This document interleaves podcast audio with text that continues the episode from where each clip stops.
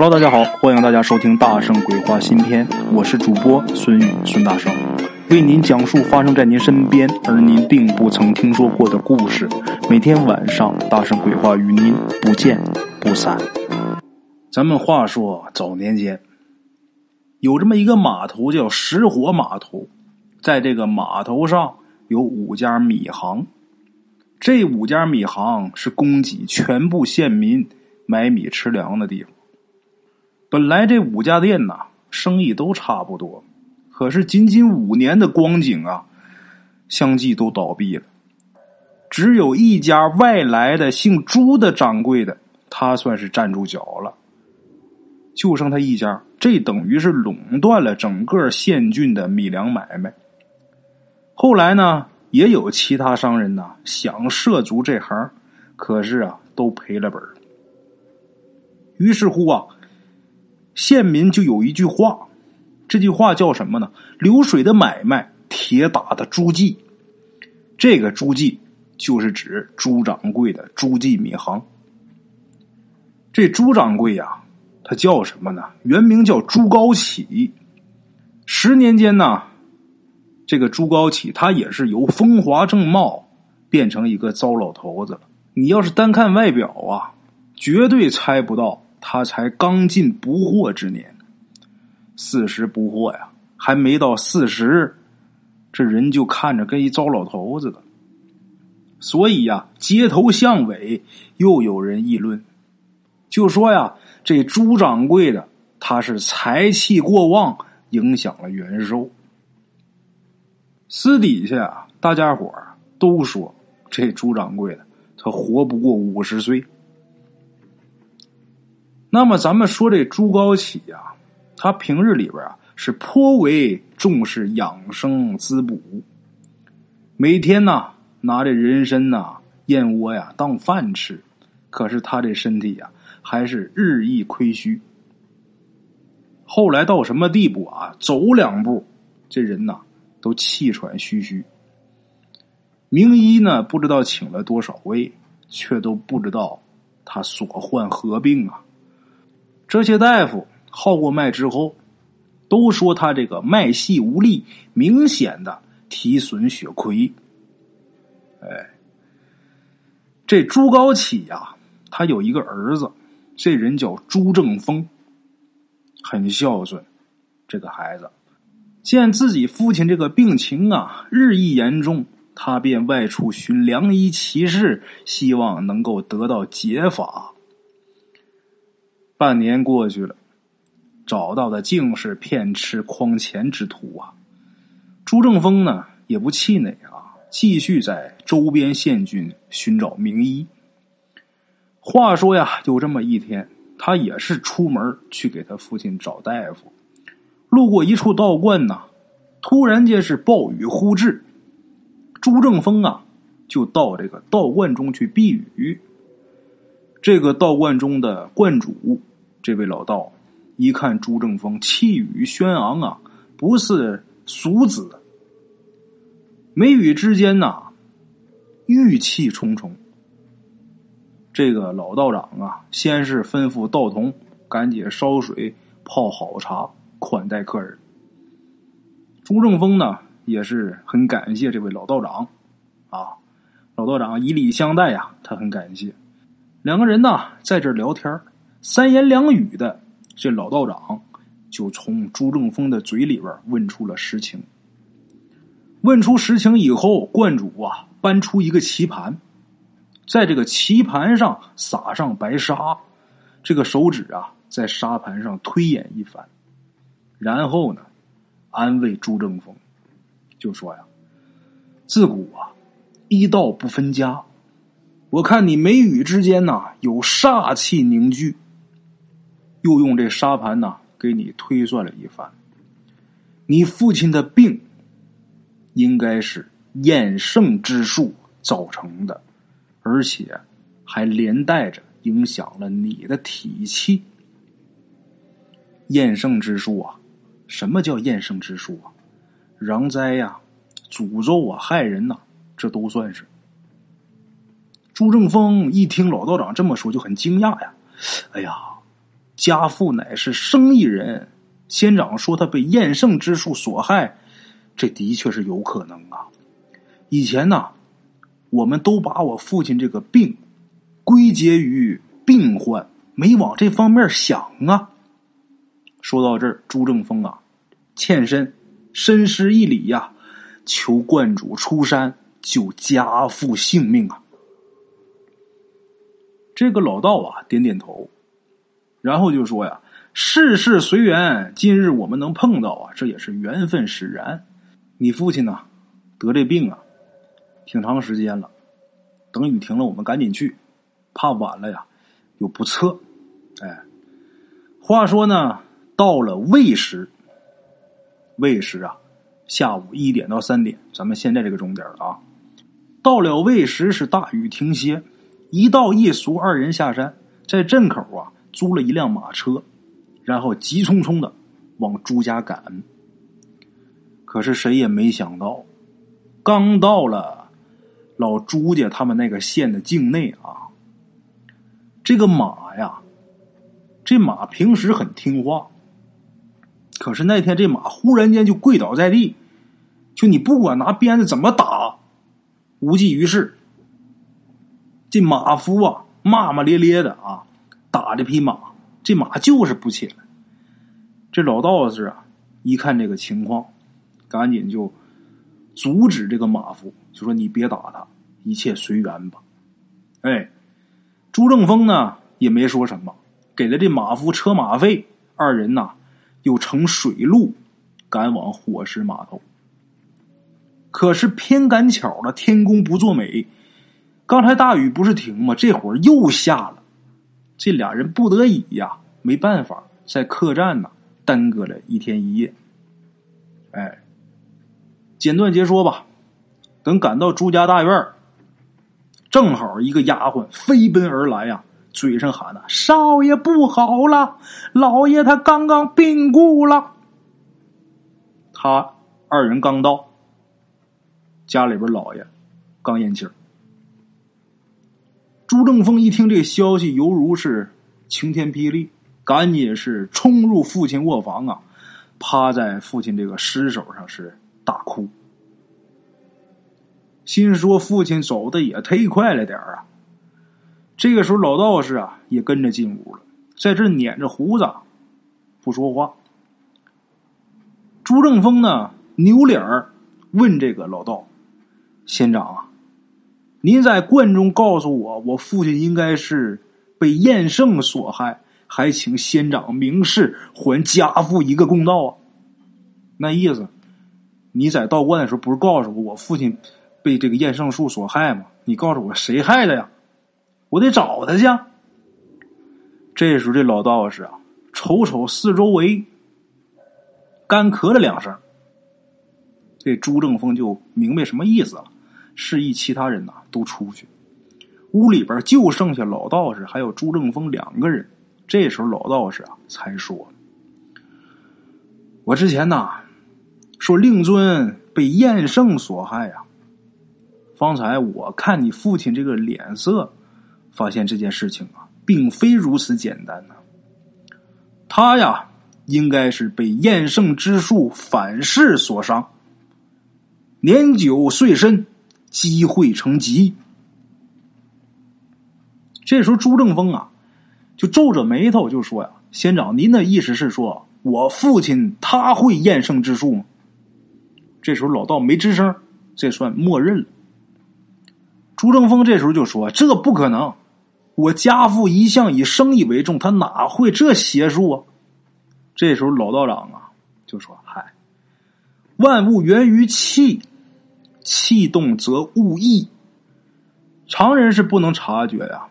我等微有修为之人呐，却能看得出来呀。现在你父亲这个房间里边晦气惨惨呐，你找吧，这屋里边肯定有东西。这时候朱正峰啊，刚要反驳，可是他呢，这手指却碰到一东西，这东西在哪儿呢？在他父亲这枕头下面。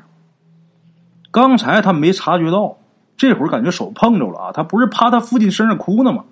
手就碰到这枕头底下了，有东西。把这东西拿出来一瞧啊，什么东西呢？一枚铜钱儿。哎，这铜钱儿比普通的铜钱儿啊，给大上五倍有余。一面呢刻着几个看不懂的字符，另一面呢镌刻着一条鱼。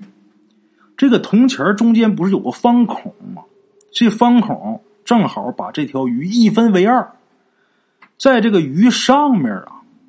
还有那么一柄刀，这刀啊，看这架势啊，就好像要把这铜钱啊斩为两截。哎，瞅这个刀斩鱼钱啊，朱正峰好像感觉似乎在哪儿见过，可是他一时又想不起来。这时候老道啊说话了，这就叫验圣钱。老道告诉他呀，验圣之术啊，必须得有镇物，有镇物才能发挥奇效，而镇物啊，面刻字符图案，可以引来相应的气运。术有正邪，验圣镇物也是啊，有好有坏。有的镇物呢，可以吸引清明之气，辅佐主家。就比如说刻了图案的压衣服的玉呀。啊，还有家家户户贴的这个桃符啊，这都是好的；而坏的镇物则会招来邪祟之气。这个邪祟之气啊，令主家陷入无穷无尽的祸恶呀。你父亲的这个就是那不好的，这枚验圣钱啊，是专门令主家破运的。听到这个地方。朱正峰忽然间一拍额头：“哎呀，我知道我在哪儿见过这图案了。十年前，朱正峰还是一个十来岁的孩子的时候，有这么一天呐，呃，天已经晚了，他来到父亲屋里边，看见他父亲正专心致志的看一卷书呢，手执一卷书，一个手拿书，一个手还比划。朱正峰啊，这时候就喊，就说：‘爹呀，晚膳好了。’”那个小姨娘啊，叫您两次了，都被您给轰出去了。眼下饭菜都凉了，她不敢进来了，只好求我让我来叫您用膳。哎，朱高启啊，就这么一个独子，平时是很喜欢这孩子。一听自己儿子这么说啊，就把书给放下了，然后就说呀：“你让他们把饭菜端来吧。”啊，为父啊，要好好钻研这本书里的学问呢。凤儿啊，来呀！为我掌灯，为父啊，先去出宫，回来继续夜读。什么意思？让他把饭菜拿来，我不过去了，我得好好研究这书里的学问。儿子，你给我掌灯，你给我打着灯。我先出去上趟厕所，回来继续研究。就这么的，这个朱高启就把这个书小心翼翼的放到桌子上面，然后人就出屋了，去上厕所去了。朱正峰啊，这时候心里边也挺纳闷的，就到这个桌子前面就盯着这个书看，就想知道这书里边到底有什么玄妙之处，能让自己父亲这么入迷呀？到这打眼一看，看见两幅图，这两幅图就是今天朱正峰手里边拿的这个验圣钱的正反面。当时朱正峰看这两幅图案的时候啊，看不明白。这边是这个字符奇形怪状的，他一个不认识；那边那幅图他也看不懂。但是看这两幅图案的时候，他就有一种说不出来的厌恶，不爱瞅。他父亲不是让他掌灯吗？不爱瞅，往后这一退，没成想啊，这个蜡呀，在这个呃灯上没坐稳，这烛火就倒在这个书卷上了。朱正峰说呀，他也不知道这书是什么材质的，见火就着啊，眨眼功夫就烧成了灰烬了朱正峰傻了呀，就盯着书桌上这个灰，这怎么办呢？正看着呢，父亲上完厕所回来进屋了，一见到此情景啊，是顿足捶胸啊，就说：“好好一本奇书被你这不孝子给毁了呀！”把朱正峰是骂了个狗血喷头啊！这是朱正峰生平第一次被人这么骂，他父亲从来跟他说话都是和颜悦色，唯独那天这通臭骂呀！从他父亲的这个言语之中啊，能听出来无限的惋惜。他父亲说呀：“刚学会了一种啊，这书就被你给毁了呀！”把朱正峰臭骂一顿，最后摆手啊，让朱正峰出去，自己呢也是气呼呼的出门了。这个朱高启呀，饭也没吃。等再回来的时候，朱高启是酩酊大醉。哎，想到这儿啊，这朱正峰就问这道长，就说：“县长，此验圣钱有何用啊？”老道士啊，眯着眼睛解释：“这类验圣钱呐，按照一定的方位埋在对方的门前土里边，这个可削减对方的运气。当然啊，必须得经年累月，非一朝一夕的功夫。如果猜测不假的话，朱高启这十年来，应该是制成了数枚验生钱。”然后是埋置于对手的店门外，招来邪秽之气，破了对方的财运。所以这个同行是接二连三的倒闭啊。这个东西啊，有道是杀敌一千，自损八百。如果施术者呀命格不够硬的话，他也会被这个晦气入侵，久之成疾，就好像是得了病一样，体型瘦弱。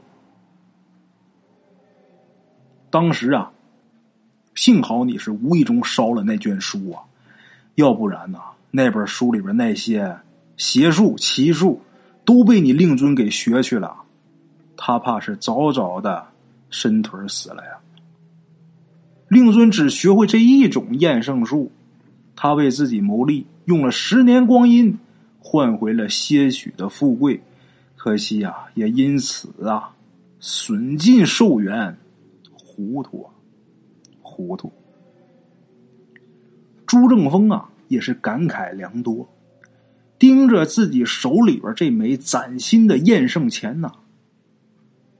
这看这架势啊，刚出炉应该是没多久，就想啊，自己父亲临死之前还想着用这个邪术害人呢，真是执迷不悟啊。像这种验圣之术啊，的确是有啊。大圣我没少接触，就包括这种验圣钱啊。我现在手边就有两枚，我给大伙找来看一看啊。嗯，啊，这个大伙也看不见啊，这只有音频啊，也也也也看不见这个东西。嗯，我这拿这个塑封袋给封好了，大伙可以听一下啊。两枚铜钱。铜钱，这我这个上面啊，一面是子丑寅卯辰巳午未申酉戌亥，一面是乾坎艮震巽离坤兑，哎，这个两枚都是一样的。这个东西啊，呃，也是验圣钱的一种，这种就是镇宅的了。像那种不好的，大圣我也见过，也接触过啊，就直到今天为止，也有人在用。所以说呀，世事难料，人心叵测，诸位行走江湖啊，多加小心吧。啊，好了，各位老铁们，这是大圣啊，今天给大伙儿说的这第一个故事啊。接下来大圣啊，给大伙儿讲今天的第二个故事。哎，咱们今天这第二个故事啊，这故事当中这主人公叫于六爷。这位于六爷呀，为人很本分，待人呢很真诚，在村里边的人缘啊也是好极了。于六爷是干嘛的？就是一个种地的庄稼汉，老伴死的早，留下一个儿子跟于六爷是相依为命。后来于六爷这儿子长大，于六爷告诉他呀：“儿子，男子汉大丈夫啊，别像爹似的在家面朝黄土背朝天的，当个老农民。”男子汉大丈夫长大了，当兵去，保家卫国，参军去。就这样，他儿子真去了。结果呢，他儿子没想到在一次战役当中啊，英勇牺牲了。于六爷呀，那伤心就不用提了。这人是虽说是伤心，但是也为自己儿子感到自豪，因为他儿子在战役当中是英勇牺牲，政府呢为了安抚于六爷，就让于六爷呀做了守林员。守林员他有工资啊，这算是吃上皇粮了，每月是按月领饷。他要看的这个山林很大，离村子呢。也有一定的距离。于六爷呢，这回是只身一人了，干脆啊，就直接搬到山里边住得了，在那儿呢搭了两间草屋，就算是住下了。每个月啊，轻易的不出山，出山的次数每个月寥寥无几。这回是不种庄稼了，于六爷呢还是闲不下来，每天呢清早起来，带着一点干粮啊，自己就出门巡逻了。看看是不是有人偷砍偷伐呀？围着自己看的这片林子啊走一圈等再回家的时候就已经办完了。就回到他住的这两两间房这儿啊，就已经办完了。于六爷呢不抽烟，但是啊，他特别喜欢喝酒。每回巡逻回来之后啊，肯定得喝一杯，自己在这个屋外啊小酌几口解乏啊。喝点酒解解乏，散去一天的疲惫。话说有这么一天傍晚呢，于六爷呀，自己包了一盘花生，就是生花生啊，倒了这一杯酒，满满倒一杯酒就出屋了。在这正喝着呢，突然间看见对面啊，有道人影躲躲闪闪，躲到一棵大树后面了。于六爷呀，就有点纳闷，这是谁呀？他想到这肯定不是偷树的啊，这是谁呀？他端着酒杯啊，就走到这个树下，发现呐，这个树后面呢，藏着这位是跟自己年纪差不多这么一位老人。这老头呢，穿着麻布衣裳，显得呀清瘦清瘦，一双眼睛却炯炯有神呐。这眼神啊，不时的就盯着于六爷手里的酒杯。于六爷不认识这个人，不过看这老头的眼神啊。于六爷心里边明镜似的，这老头准是让自己的酒香啊给吸引过来的。哎，怪不得有拘谨的躲躲闪闪的，估计是不好意思啊。于六爷好客呀，就笑就说：“哎呀，你看来都来了，兄弟，你你要不嫌弃的话啊，咱俩一起过来喝两杯吧。”这树下这个老人啊，很动心。但是呢，还有点犹豫不决。于是呢，于六爷呀，一看他这样啊，就直接伸手硬拽这老头就给拽进屋了。哎，然后于六爷呀，把新买的一坛子酒搬出来了，给这老头呢倒了一杯。他自己呢，又把自己的杯给满上了。接下来，两个人开始推杯换盏。来的这老头啊，喝一口酒，吧唧一下嘴。哎呦！顿时间眼色一亮，回味无穷啊！看老头这样啊，估计是很长时间没喝过酒了，要么怎么能这么陶醉呢？于六爷呀也知道，这年月他妈吃都吃不饱了，这酒这东西多金贵啊！哎，等这老头喝完呢，于六爷赶紧给这老头又满上了。就这样，酒过三巡，这老头告诉于六爷。就说他呀，姓黄，哎，单字一个树，名叫黄树，住在对面山脚下，偶尔呢上山呐来采药。今天路过此地啊，闻到酒香，才想过来讨杯酒喝。可是呢，一时啊又不知道如何开口。于六爷一听他这么一说呀，笑了，嘿嘿老黄啊，既然如此的话呀，今天呢你就多喝点。咱俩不醉不归呀，啊！你看都说烟酒不分家嘛，你看你还不好意思，有什么不好意思？来来来来来来来，就这么，两个人是连连碰杯，开始谈天论地，直至深夜。两个人呢都已经是醉意盎然呐。然后呢，两个人呢在意犹未尽当中分别了。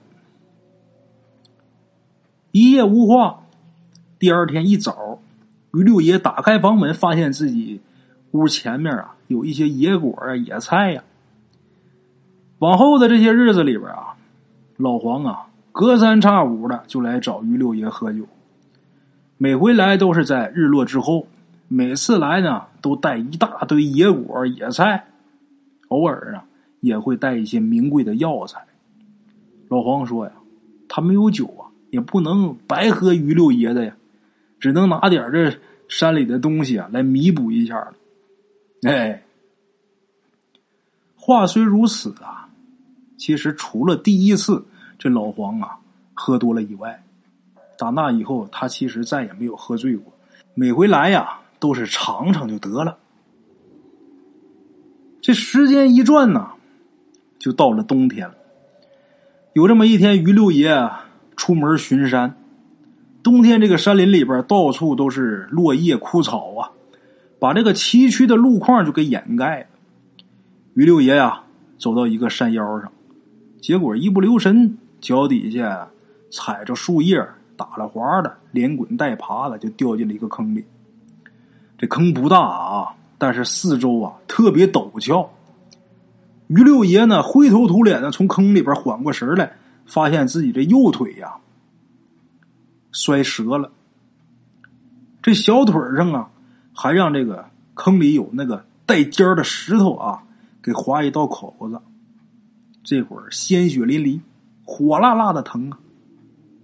于六爷赶紧扯破自己衣服，简单的包扎了一下，然后看这个坑。自己也起身试了几回，但是右腿使不上劲呢，受伤了呀。想爬根本是爬不上去的。于六爷抬头一看，这天色呀，逐渐的就暗下来了，心里边就有点害怕了。他就心想：这么大的山林呐，平时这个根本就没人进来，更别说我现在在山林深处的大坑里了。这怎么办？如果我要出不去？那不是饿死就是冻死在这个坑里啊！其实于六爷呀，他早已经看透生死了。他虽然不怕死，但是啊，总觉得我自己我这么死他妈太憋屈了。就这样，夜幕终于是降临了。山林里呀，特别的黑，什么都看不真着。于六爷呢，坐地上，就想起来老黄了。他心想啊，说不定啊，这时候啊。老黄又拎着野果到他们家门口了，在这正想着呢，就听啊，老于有人喊他，哎，一声接一声的喊他。于六爷一听这声音，顿时是精神一振，这声音不正是老黄吗？哎哎，在这儿啦！我掉坑里边，我腿摔断，我动不了了。就这么的。过了没一会儿，老黄是气喘吁吁的到了这个坑前面，看了一眼于六爷呀，转身呢又找了一些树藤放到坑里边，把于六爷啊给拽上来了。拽上来之后，老黄是搀着于六爷往家走。这个半道啊，六爷才知道老黄啊今儿是碰巧来找他，结果看他还没回来呀，这个老黄啊就一直在他这个屋前面等着他。谁成想，这一等等到天黑了也没个人影啊！于六爷眼神不好，每回他天黑之前肯定会回来的。今儿没回来，老黄就有点担心，就觉得是不是出什么事儿了？可是也不知道他在哪儿啊。于是啊，就沿着山林的这条小路啊，一路奔跑，一边跑一边喊于六爷的名字。哎，是这个过程。等回到家之后呢，老黄啊把于六爷的骨头先给接上了，然后呢出了一趟门，不知道啊从哪儿找了一些药材，这个药材捣碎之后啊敷在于六爷这个腿上，于六爷就感觉自己腿上一阵清凉，往这个肉里边渗，接着就是酥酥的麻麻的，哎呀特别舒坦啊，就这样迷迷糊糊的于六爷呀也就睡着了。等第二天天亮一醒来，于六爷呀，一看屋里边没人了，老黄没了，走了。于六爷呢也习惯了啊，老黄每回来呀，不管多晚，他都得回家。于六爷有的时候担心，就说这天黑路滑，你别走了。老黄啊，自己总说，就说我从小在这片长大的，也我闭着眼睛我也能回去。所以呢，于六爷呢也拗不过他，就由他去了。其实一样，一睁眼人又走了啊。这时候于六爷看看自己腿上这伤啊，大吃一惊啊！划破的那个伤口这时候已经结痂了，而且消肿了。虽然还是使不上劲儿啊，但是感觉不到疼，一点不疼。哎，于六爷就觉得老黄太神了啊，给自己敷的这什么玩意儿？简短结说，等到傍晚，老黄又来了，带着一些药材帮于六爷呀换药。在这儿陪于六爷是聊了很长时间，老黄又走了。就这样，反反复复半个月，老黄几乎每天都过来照顾于六爷，给他换药。于六爷觉得自己跟老黄啊。既是酒友又是知己啊，真是相见恨晚。如今呢，老黄啊成了自己的救命恩人呐，这真是缘分。哎，就这样又过了几天，于六爷呢有一天突然间觉得心神不宁，心里边莫名有点烦躁。怎么的呢？老黄已经好几天没来了。于六爷思来想去，就担心老黄是不是出什么事了。看看自己这腿呀，也好的差不多了。就这样，拄着一个棍子，就往山对面山脚下去了，去找这个呃老黄去了。等到了那个村子，于六爷就找人打听老黄他们家住址。打听这人，这人说村里没这人啊，倒有姓黄的，没听说有叫黄树的呀。于六爷就不信呐，就觉得这人骗他是吧？那整天跟我喝酒聊天，还救我一命，照顾我那么好，这老黄那还能是假的？接着走，接着去问，就走遍了整个村子的角落，挨个问完所有人以后，最后于六爷还是没找到老黄。他虽然没找着老黄，但是呢，在跟这些人打听事聊天的这个过程中，他却听到了这个村子里边。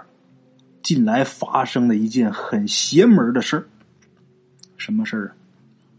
就在前几天，村里边为了响应，呃，开荒造田，就把山脚下这些树木啊，全都给砍伐一空。可是砍到一棵能有百年的黄角树的时候，这一斧子下去啊，这树里边居然流血了，把当时在场所有的人呐。都给吓坏了。当时正是破四旧的时候啊，横扫一切牛鬼蛇神之际啊。大伙也人多也不算害怕，就有人说呀，有这些事儿啊，这玩意儿就都怕火，干脆就弄一堆干柴，把这树给它点了。就这样，这些村民呐，找了一堆干柴呀，就铺在这个黄角树周围，就给点着了。就眼看着熊熊火光包围这黄角树，这时候大伙就好像隐隐约约的听到这大树里边啊，好像有声音，就好像闷哼，又好像是哭声。哎，于六爷不是没打听到老黄的消息吗？就很失望的离开这个村子，充满了不解，充满了迷茫。心想老黄到底是谁呀？那他在哪儿呢？到底是这个腿不方便呐，走到村口那儿啊，他就坐下歇一会儿，静下心来就想了想，想到老黄种种行径，再想到老黄这名字，忽然间于六爷呀就跟疯了似的，冲到山脚下，到了那棵黄角树跟前。这会儿的山脚下呀。已经是满目疮痍呀，到处都是倒下的这些树木，唯独有这么一棵还立着在那儿呢，很粗的一棵黄角树，孤零零的在那站着。这个树干呢，被烧的漆黑，已经成了木炭了。这树啊，早就已经死了。于六爷这时候看这棵老树，是老泪纵横啊，泣不成声。一息间呢，他就好像看见这个老黄被大火烧的时候挣扎的那个样子。老黄死了，被人给烧死了。于六爷心想：老黄再也喝不到我家的酒了，心疼，心如刀绞。一个人是踉踉跄跄的回了草屋，一个人是喝的酩酊大醉。他真希望啊，喝酒的过程中能有人一推门进来跟他推杯换盏，这个人能是老黄。可是直到他喝醉，喝到酩酊大醉。也再也没有人进来。打那以后，于六爷就变得寡言少语。可是他只要是喝了酒，他就会唠唠叨叨说起老黄，就说呀，他采的那野果啊，味儿都好。哎，他他他酒量不行，哎，喝点就醉。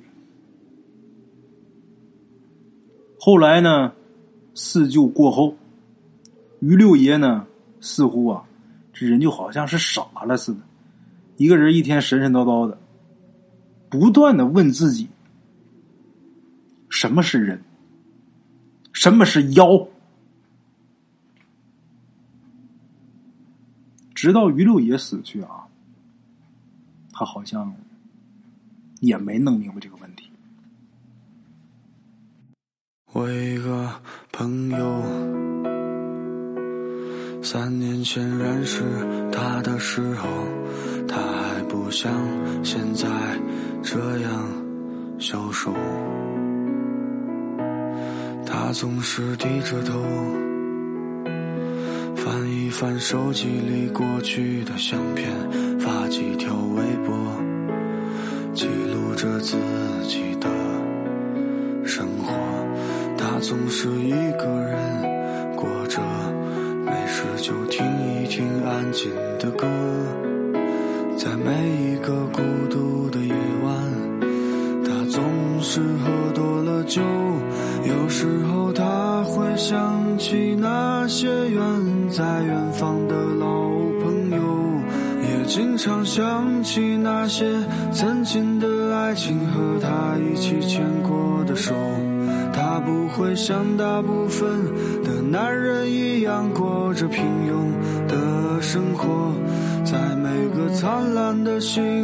下，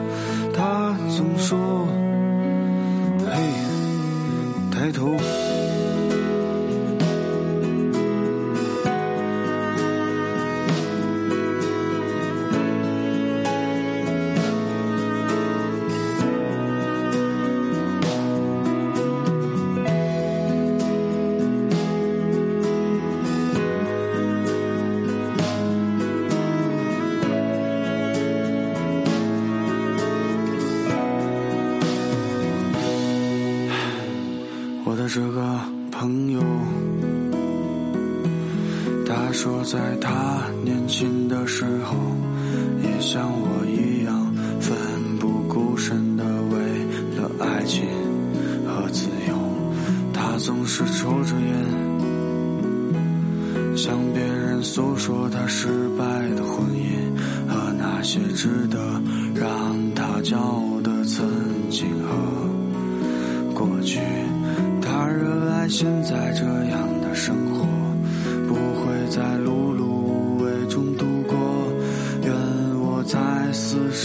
岁的年纪，也难像他一样牛逼。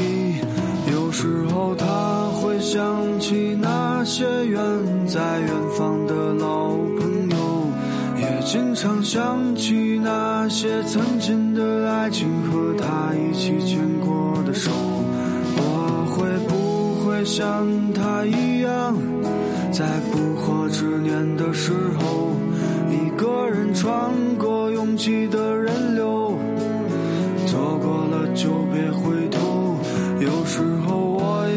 想起那些远在远方的老朋友，也经常怀疑到底会有什么样的爱情能永垂不朽。我不会像大部分的。男人一样过着平庸的生活，在每个灿烂的星空下，对自己说：“嘿，抬头。”